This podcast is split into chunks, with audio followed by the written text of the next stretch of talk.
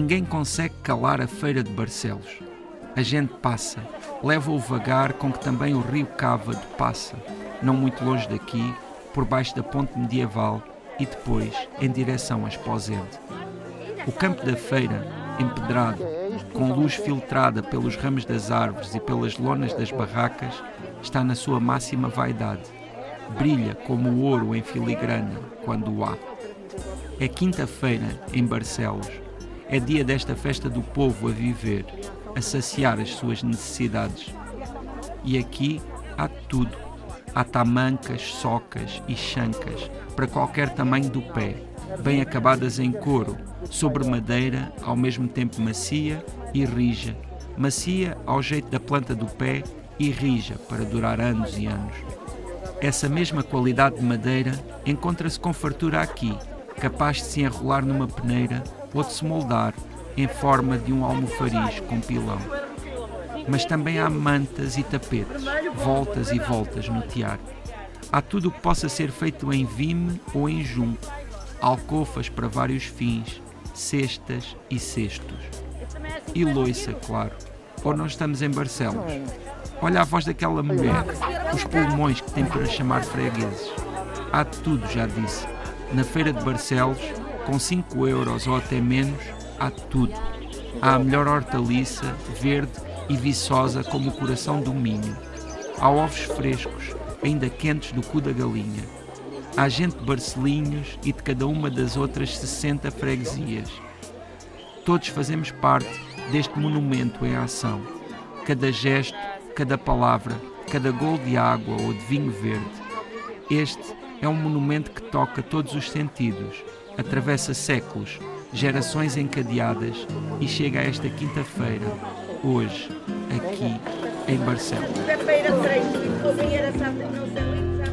José Luís Peixoto, estamos esta semana em Portugal, na terra de um dos símbolos mais conhecidos de Portugal, o galo. Sim. Vamos, vamos passear-nos por Barcelos. Sim, é verdade. Um galo que utilizamos tantas vezes para simbolizar todo o país e que na feira de Barcelos encontramos com abundância, às vezes até há certos, certas uh, bancas ali que, que, que, têm realmente galos de todo o tamanho, desde o mais pequenino ao maior.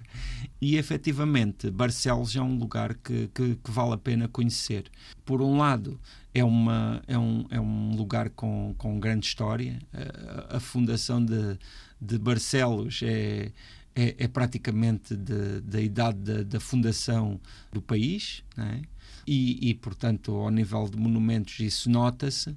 Depois, ao mesmo tempo, há aquele aspecto que nós já falámos aqui noutras conversas anteriores e que, a meu ver, é um aspecto que vale sempre a pena viajar por ele, que é também tem uma gastronomia extraordinária. Uhum. Uh, todo o Minho tem, não é?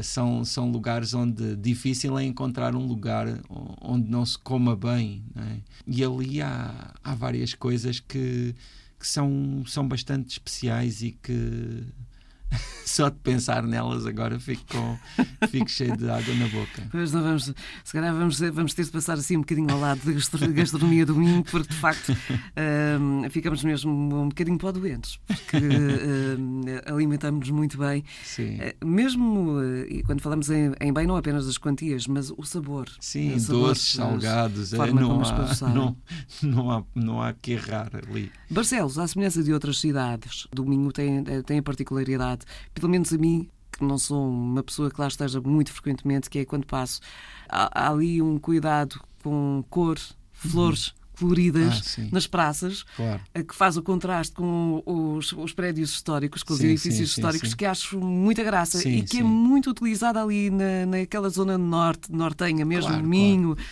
Bragança. Também a é natureza ajuda, não é? Também a natureza ajuda, não é? Por acaso que, que se fala do verde Minho, não é? Porque efetivamente não é só o vinho que é verde, é também toda a natureza e efetivamente uh, as flores, na, na, sobretudo assim nos ajardinamentos públicos e privados, é sempre muito valorizada e lá está. E depois tem uma natureza à altura que corresponde.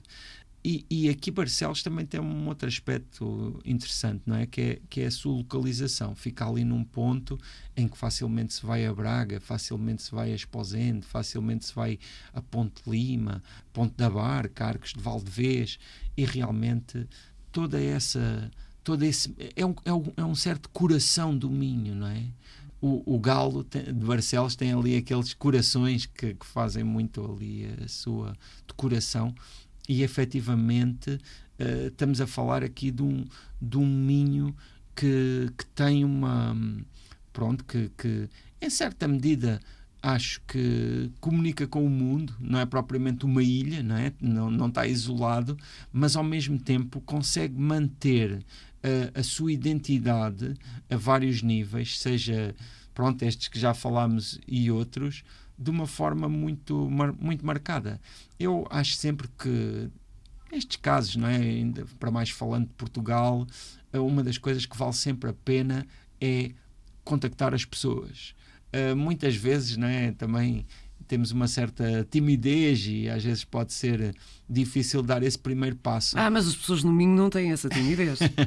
sim, sim, sim, sim. Ou Elas quebram. Ou, não, Elas ou não fosse terra dos arraiais minhotos e daqueles, não é, daqueles desafios que também eh, no, no verão são, são extraordinários. Elas quando... fazem isso por nós e topam quando chega alguém que não é da zona. Sim, sim, uh, sim. E mais cedo ou mais tarde alguém a meter conversa sim. e a quebrar o gelo. E eu acho que se deve aproveitar essas oportunidades, porque efetivamente, muitas vezes, esse contacto é que depois dá corpo uh, realmente ao lugar, não é? Ou seja, uh, os monumentos, a história, os factos, assim essas outras manifestações mais exteriores da cultura são muito interessantes e fazem muita diferença, mas as pessoas é que depois transportam, não é, uh, aspectos que vêm de tempos imemoriais e que e que são muito curiosos e para nós lá está, sendo em Portugal, tendo nós esta facilidade de comunicação, podemos explorar, não é? E podemos realmente descobrir de uma forma profunda e, e, e marcante. Agora que já falámos eh, sobre arquitetura, sobre a forma de estar das pessoas de Barcelos, tens 30 segundos para falar de gastronomia. Eu, gastronomia, há, há, muitas coisas que gosto, não é? Há aquele, aquela forma de cozinhar o bacalhau, uh, que, que, é um. Não é? Que, em que o bacalhau vem com batatas fritas e que é um bacalhau muito especial que eu gosto bastante. Mas há uma coisa que eu gosto não só de comer, mas até gosto da palavra, que é o que chamam aí no, no Minho chamam costelinhas. Na minha zona nós chamamos entrecosto, uhum. uh, mas eu gosto tanto da palavra costelinhas que às vezes peço só para dizer essa palavra. Mas uh, uh, entre outras coisas, não é? Ali, como dizia, difícil é, é escolher alguma coisa que não seja extraordinária. E efetivamente, ao nível da restauração, Uh, o Minho está muito bem servido. É? E, claro, e quando temos oportunidade de ir a casa pessoas e que nos recebam, então também é, um, é um, uma experiência a manter, porque verdadeiramente uh, os minhotos, e neste caso em Barcelos, uh, existe uma hospitalidade, uma gentileza que, que é muito especial e que vale a pena conhecer. As pessoas do Minho têm o coração na boca, mas têm também o coração gigante no lugar, no, no ah, local sim, onde é sem, sem dúvida, sem dúvida e, e realmente é um dos lugares fascinantes do nosso país.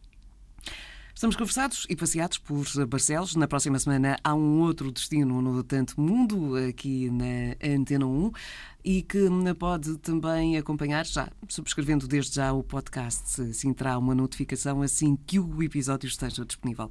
Tenha uma ótima semana e até à próxima.